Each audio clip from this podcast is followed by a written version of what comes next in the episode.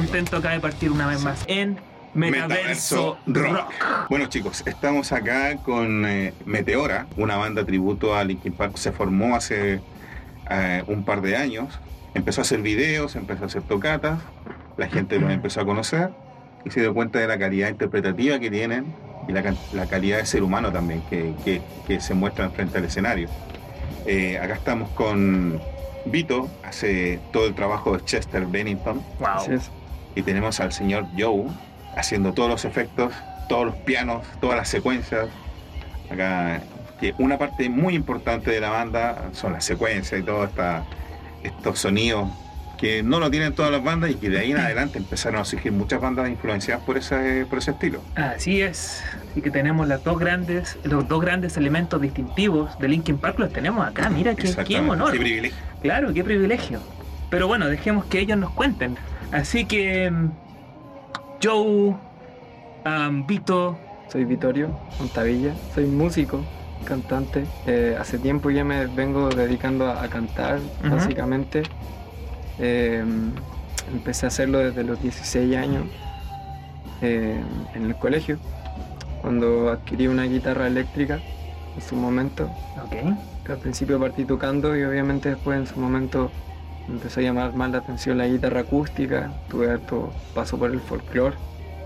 Eh, en, esa, en ese periodo conocí igual a Fariña y a gran parte del equipo igual que, que conforma lo que es Meteora. Mira qué bien. Qué interesante. ¿Cuál es tu versión de la historia?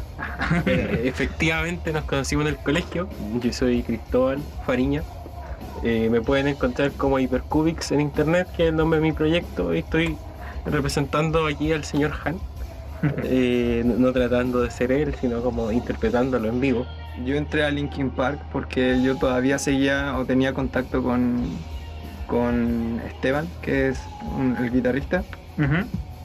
Y mm, bueno, yo él veía que constantemente subía material de él tocando. A los cabros igual los seguía, creo, por las redes, pero no teníamos algo formado en realidad. Y el, el- al menos la forma en que yo entré, por ejemplo, el conjunto fue porque yo en su momento quería empezar a cantar rock Ya. y le pregunté al, al Esteban que si podíamos hacer colaboraciones o algo así. Que yo venía de años de folclore y de flamenco también en su momento. Ya. Y, y en, y en algún momento dado fue como, bueno, para mí el, el metal el rock en general es, es bien importante en, en mi vida en general. O sea, es como el, nicho que hay en la casa, como mi familia. Familia rockera. Sí, o sea, más, más por el lado de mi mamá tal vez. Eh, y por ahí como el- el legado de, de familiares. Algún padrastro tuve uno muchos años que él era bien como... Me gustaba harto Judas Priest y ese tipo de cosas. Mira. El tema de los tatuajes también como que viene harto como desde ese lugar. Como que mi papá pertenecía a un grupo de motociclistas y nos llevaba a mí y a mi hermana en ocasiones a encuentros donde había música en vivo, por lo generalmente metal y ese tipo de cosas. Sí, es verdad. Uno, uno te mira y creo que podríamos hacer un programa exclusivo de, de tatuajes con, contigo solamente. Bueno, es que me dedico a tatuar también. Ah, también. Aparte, o sea, yo soy diseñador gráfico, igual me muevo harto con el tema de lo, de lo visual, del dibujo. Oye, y si la gente quiere, quiere buscarte para, para temas de, de, de- de diseño, de Sí, tatuaje, tengo- ¿dónde te pueden buscar? Tengo un Instagram que se llama eh, malviaje tatu. Ya. Mal.viaje tat. Bien. Y ahí yo estoy, bueno, de hecho estoy haciendo la tesis en relación a eso, en este momento, en relación a, a tatuaje tribal, Ah, como, o al blackout, que son como el acabado negro en, en totalidad. Como el, por donde me... me de hecho, yo. llevas la tesis escrita. Sí, de La que contigo a todas partes. gran parte de acá son trabajos de amigos para que no sé, son en parte de lo que estamos haciendo. Bien, comprometido, comprometido. Sí. Oye, ¿y el, tu instrumento? ¿Cómo llegas? ¿Cómo lo desarrollas? ¿Cómo te profesionalizas? ¿Y cómo llegas a relacionarte con Linkin Park? Eh, esto sucede antes de la pandemia. Que mi amigo Esteban por, eh, vive, vive muy cerca de donde yo vivía antes. Entonces, antes de la pandemia nosotros vivíamos muy cerca. Y yo me dedico principalmente a producir música. Ah, Ya, soy productor musical, eh, producía música para videojuegos, trabajaba con bandas, etcétera. Y en esto el Esteban me pregunta si le puedo ayudar a configurar su pedal fractal, que es, Ah, wow. eh, eh, es una máquina... Una cosa poca.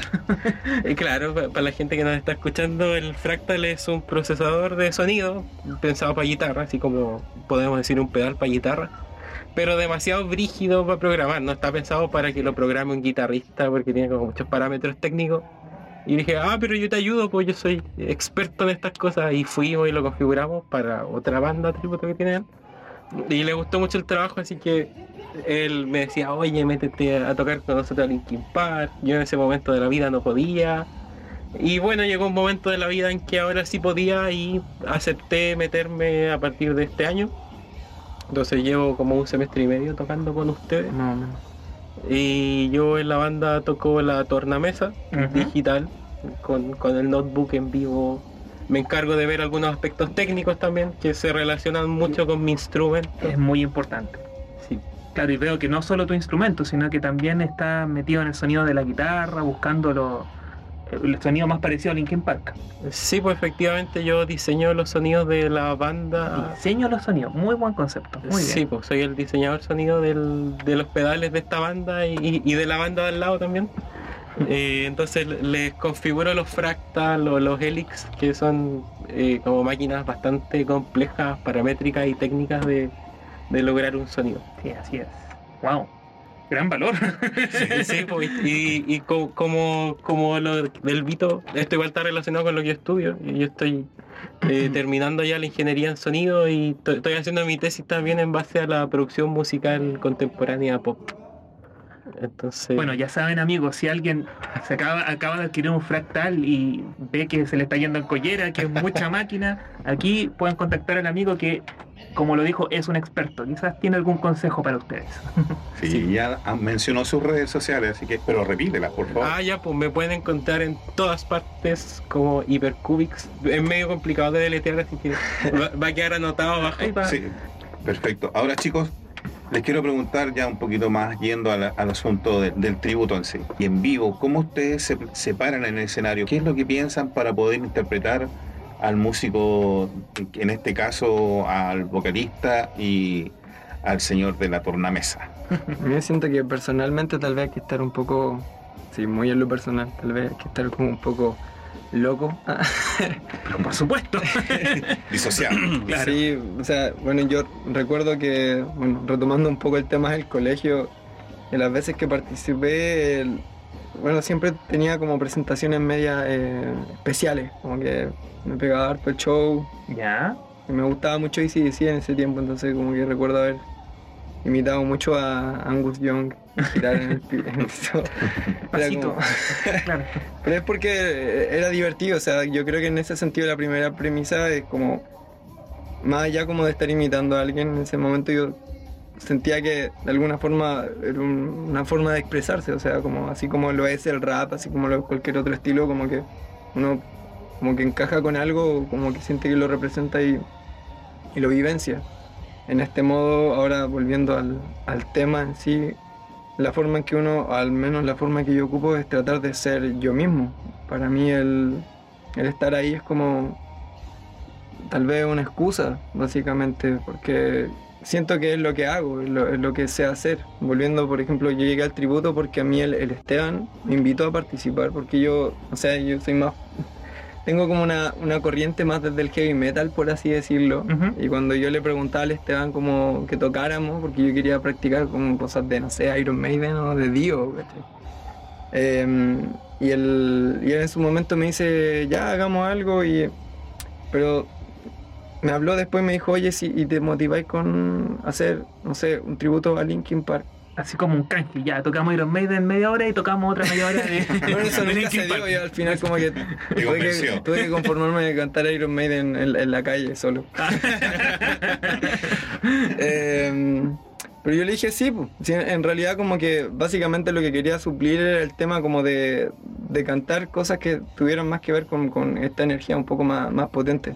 Entonces yo ya venía empezando a entrenar los guturales, las tonalidades altas y ese tipo de cosas que, aparte como siempre he cantado, y, y el flamenco igual tiene esta, esta potencia o tiene sobreagudo y Sí. técnicas vocales en relación a, eh, a, a ocupar bien el aire en el cuerpo. Entonces era una, fue un asunto que tuve que empezar a estudiar. O sea, ahí recién empecé a... No es que nunca haya escuchado Linkin Park en la radio, pero la verdad tampoco sabía cómo poner un tema y decir, ah, ya, esto, este tema es de Linkin Park. Ya. O sea, ahí el, el Esteban me manda como unos temas y yo dije, ya, sí, yo, yo puedo hacer esto. Al menos lo que Que no estaba... es menor.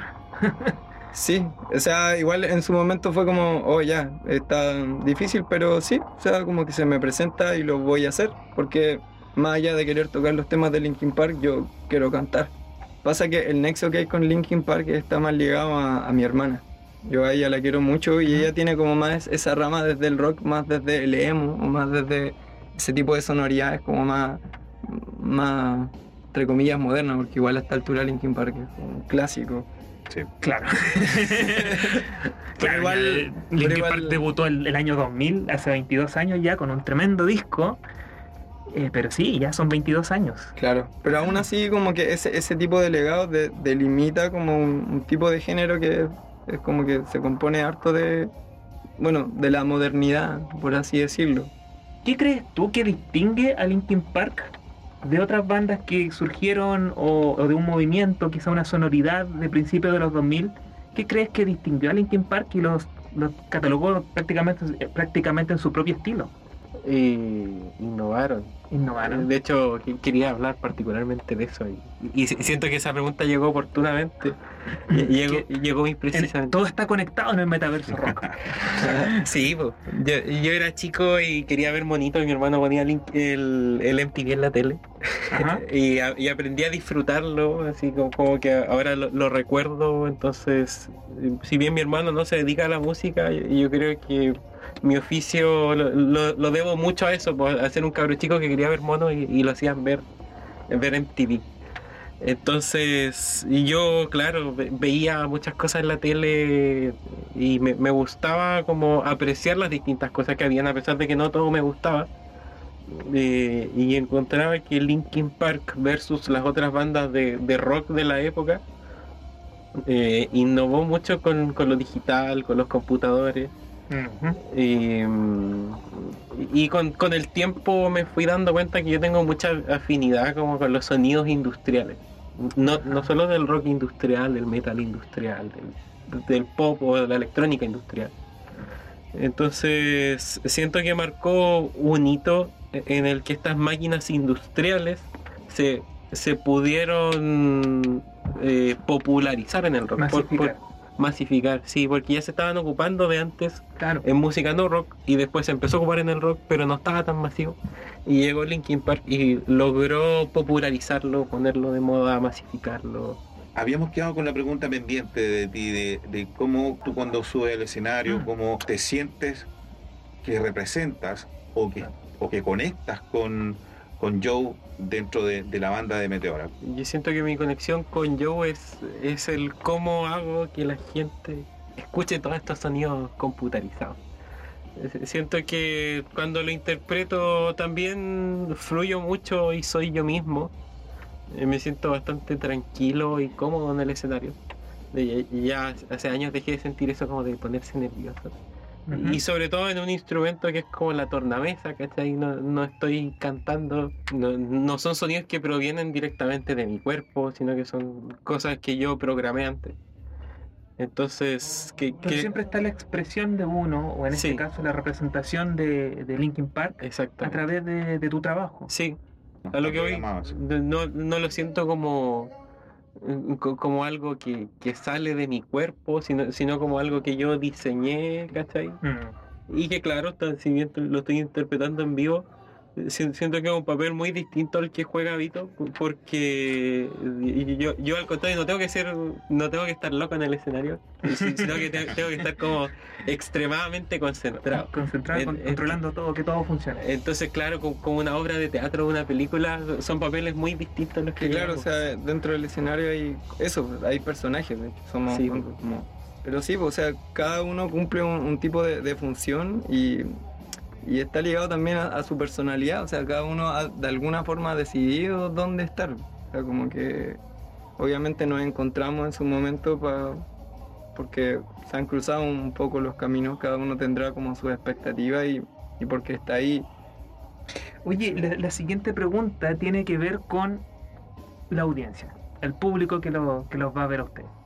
Me refiero, uno, o perdón, ustedes como, como músicos están cumpliendo un, un papel de honrar a, la- esta banda que, que tanto quieren, pero ¿cómo toman la responsabilidad o cómo sienten que alguien, que ya por supuesto no, no existe la opción de ver a Linkin Park en vivo, por lo menos como se conoció eh, masivamente, ¿cómo sienten la responsabilidad de que a través de ustedes, alguien que quizás era fan de, muchos años o recién está descubriendo la música, pueda ver, tener la experiencia Linkin Park al asistir a sus conciertos? ¿Cómo toman esa, esa responsabilidad? O quizás no lo habían pensado. ¿Cómo- ¿Cómo lo ven? Me gusta mucho el tema de pensar que uno está cantando para futuras generaciones, en realidad. Ok. Em, como este tema de, de inspirar más allá. Y Pero llegaste a llenar un espacio que era necesario para, para mantener quizás el legado de la banda. claro, claro, o sea, siento que tal vez corresponde a una, a una a un proceso lógico tal vez de lo que es la música popular. Me Ujú. refiero a que a que no sé, en su momento tal vez si hubiera sido unos años atrás hubiera sido tal vez otra banda la que estaría como ¿no? tributando. Claro. Igual a veces el, el tema de los tributos a veces corresponde con un tema de, de qué audiencia hay en respecto como un pseudo mercado al cual uno como que puede optar y ver porque no sé, tal vez hay bandas que no son como muy rentables tal vez hacerles como tributo, no sé. Bueno, volviendo un poco al tema de, de la responsabilidad tal vez en ese sentido, bueno, igual Chester Bennington es una es un personaje súper potente, o sea, como Mm. que no es algo que uno pueda hacer muy a la ligera, sobre todo porque hay mucha gente que le gusta también, entonces como que uno se para ahí y, y están esperando como, como que, a ver, sorpréndeme. Y lo bueno es que igual hemos recibido como un buen, una buena recepción de parte de la gente, pero a la gente le ha gustado en parte. Claro. O sea, yo lo que he tratado de, tra- de transmitir más allá como de ser el personaje y encarnarlo es como eh, ¿Se acuerdan cómo esto suena? ¿Se acuerdan cómo qué es vivirlo, sentirlo? Claro. En relación a, a lo que transmite esta música, que es pararse del asiento, es muchas veces tal vez no son mis letras, pero lo que trato de alguna manera es como que sean ustedes mismos, en esencia, como que cuando hay niños, de hecho, me, gusta mucho en ese sentido, porque porque los cabros son como más, más chispita con el, con el tema, como ¿cierto? más allá como de un viejo que está así como, ah, ya. Esa nota no, no, así como que ahí no llegó al tono. Los cabros están ahí como sintiéndolo de verdad. Y eso, y eso yo creo que en realidad es como lo que más me motiva Claro. en, en ese sentido. O, de hecho, para eso lo hago. Qué bueno que lo mencionas porque justamente están dentro de todo el espectro de público, está el fan acérrimo de Linkin Park, que bueno, que va a vivir la experiencia con ustedes, pero que va a estar mirando todos los detalles, que el, el scratch en el segundo tanto, que el, el tono, como dices tú, va a estar ese fan. Y también va a haber gente que, como dices tú, niños o gente que está escuchando realmente por primera vez la música y, y va a llegar a la casa a hacer la tarea de, de descubrir de dónde venía. Exacto. Entonces, eh, amplio el espectro. ahí.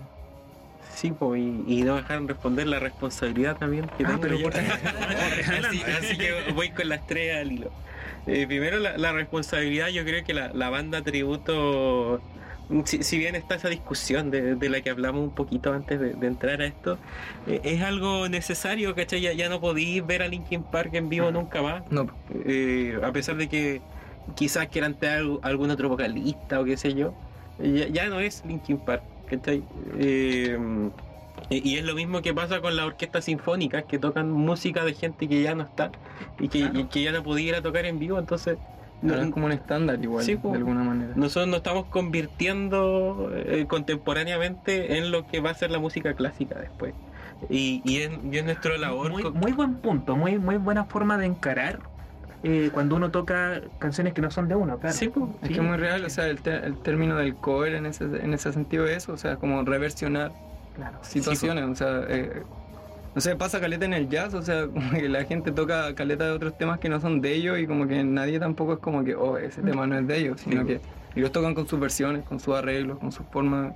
Dentro del rock, de alguna manera creo que pasa un poco eso, o sea, como para tú empezar a dedicarte a eso, pasas por por tocar canciones de otros, por reversionarlas, porque es como lo- el estándar de alguna manera. O sea, piensa la persona que, que creó originalmente la canción esta del cumpleaños feliz y la viene a escuchar cómo la estamos cantando 100, 200 Claro, años después. sí. Yo, yo no creé eso, pero bueno, No era así. no es así. ¿Cómo lo hice? Así es, pues, y, y como está la gente que hace covers, también está la, la, la- la responsabilidad de la banda de tributo es que suene parecido, que se interprete parecido.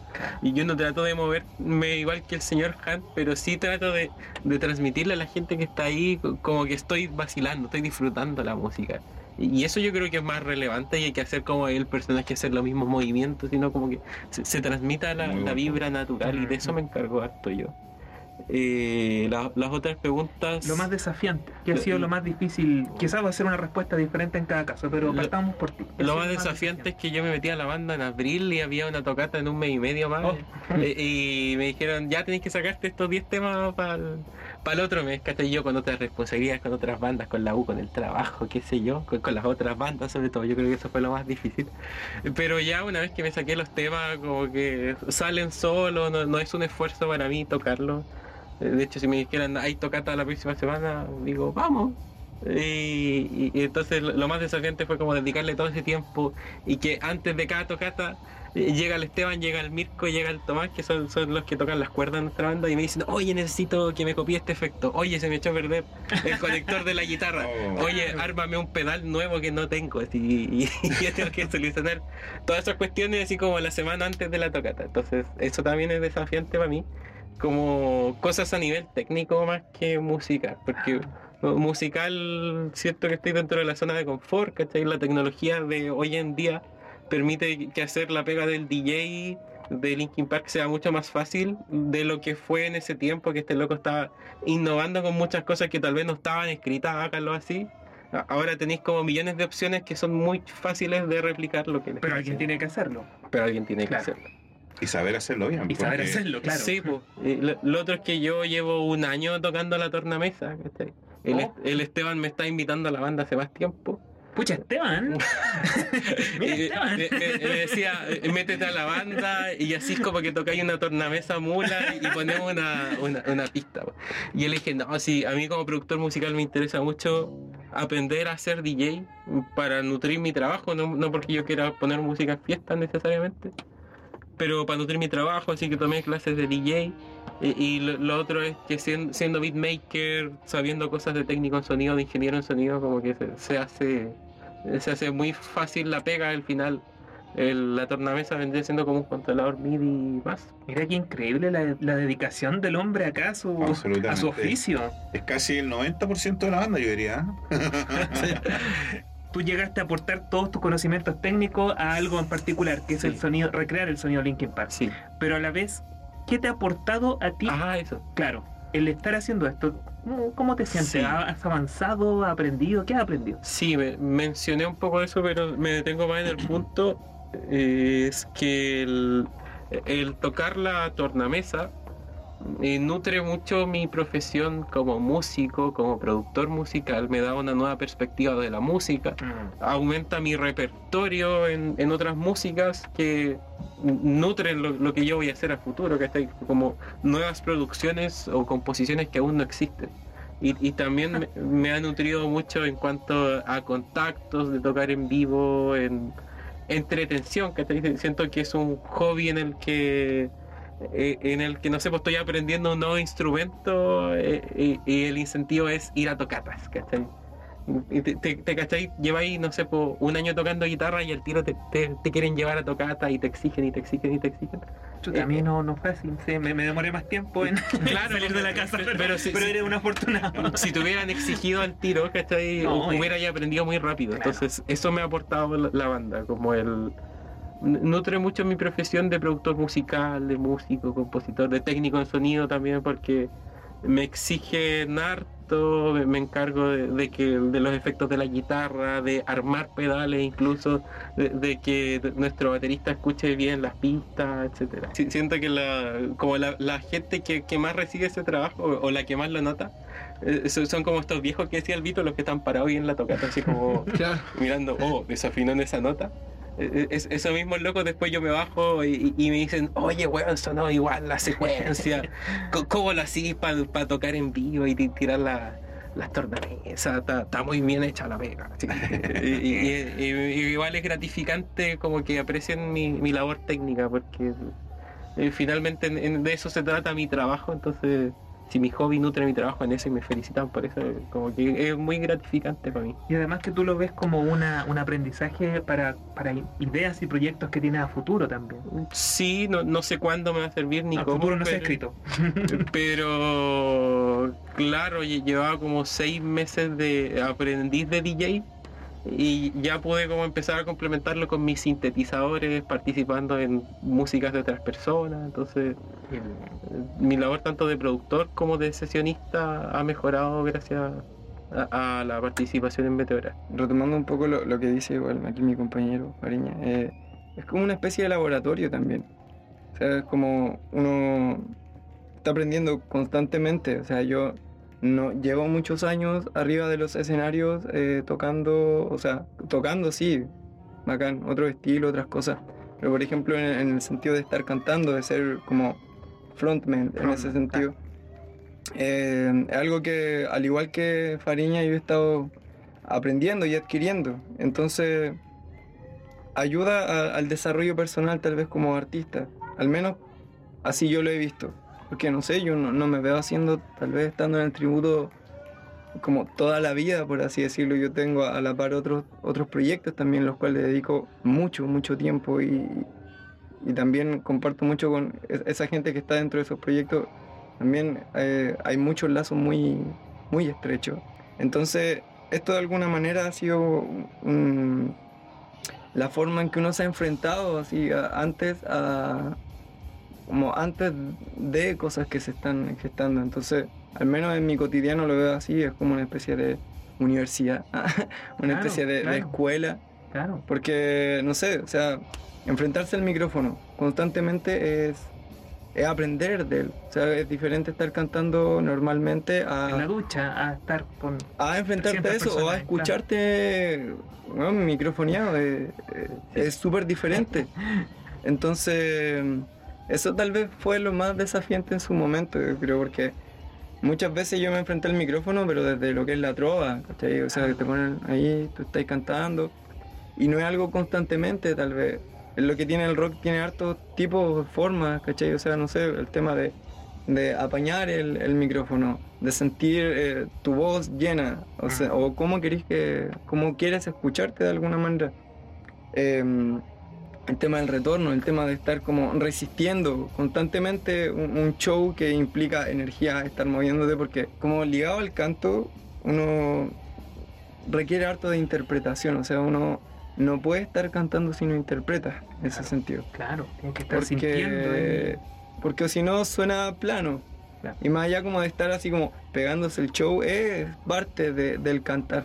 Como que mucha, mucho de lo que es, no sé, más allá como de la nota correcta o más allá como de, de todos esos términos tal vez como, eh, como que podríamos llamar correcto, está el, el que a la gente le llegue lo que tú estás haciendo. De hecho, pasa, pasa con algunos músicos que, que van, llevan años tocando y por alguna razón se desmotivan quizás y siguen haciendo conciertos, pero como que lo hacen en piloto automático. Y a, y a- pesar de ser los originales, el público se da cuenta y, y después comentan en internet, oye, pero para eso escucho el CD en la casa, si sonaba bien, pero cero emoción, nada. Entonces, eh, en el caso de ustedes, que tener esa conexión emotiva con la gente, eh, a través de la parte más técnica quizás, pero en tu caso creo que hay una pregunta que no se puede obviar, que tú estás haciendo el, el- rol, rol de Chester y hay una carga emotiva, me imagino, fuerte, porque todos sabemos lo que pasó con él. Claro. En ese sentido, bueno, eh, sí, eh, es potente. O sea, yo recuerdo haber estado sacando las primeras, o sea, como investigando, estando ahí. Sobre todo porque, bueno, en ese momento habían, habían sucedido unos problemas familiares bastante fuertes en su momento, ligados cercanos a la muerte. Y escuchar a Linkin Park en ese momento, ese fue el momento en que yo empecé a escuchar Linkin Park. O sea, como que para mí el momento de Linkin Park ha sido más Wow. en el ahora. ¿Cachai? Para mí ahora como que existe. Y claro, o sea, yo no pude haber, no pude evitar como, eh, porque uno empieza como a hacer una dicotomía, eh, empieza como a adquirir y hacer una simbiosis con este, con este ser. Empezáis, eh, yo para aprenderme las letras escribía o escribo sus letras. Entonces, de A alguna mano. forma, sí. Bien. Entonces, de alguna forma es como tratar de ir como absorbiendo la, como la actividad que conlleva el, acto creativo, de alguna manera. Entonces, vincularse con el escrito. En ese sentido, hay hartas cargas emocionales. O sea, Linkin Park es bien profundo. Yo recuerdo las primeras veces sentirme un, par de meses muy triste, como por el, tema de, no sé, estar traduciendo, interpretar, como vivir o escuchar constantemente los discos, los temas. La musicalidad, la música o, o las artes cargan con ciertas Cosas y que no son menores. Entonces, cuando uno las empieza a adquirir, como que obviamente suceden situaciones. A veces bueno, existen las coincidencias, hay gente que no cree en ellas, pero ese momento de mi vida en, en que empezó a pasar es- fue muy duro. Y, como que fue muy a la par con el tema de estar como sacando lo que es el scream, que es algo que, desde- que, que algo que me gusta, ¿cachai? O sea, más allá como de eso, a mí me gusta Como el, forma de expresión. me gusta el metal, hermano. Claro. Me gusta como el esa La Dramatismo. crudeza, quizá. la potencia.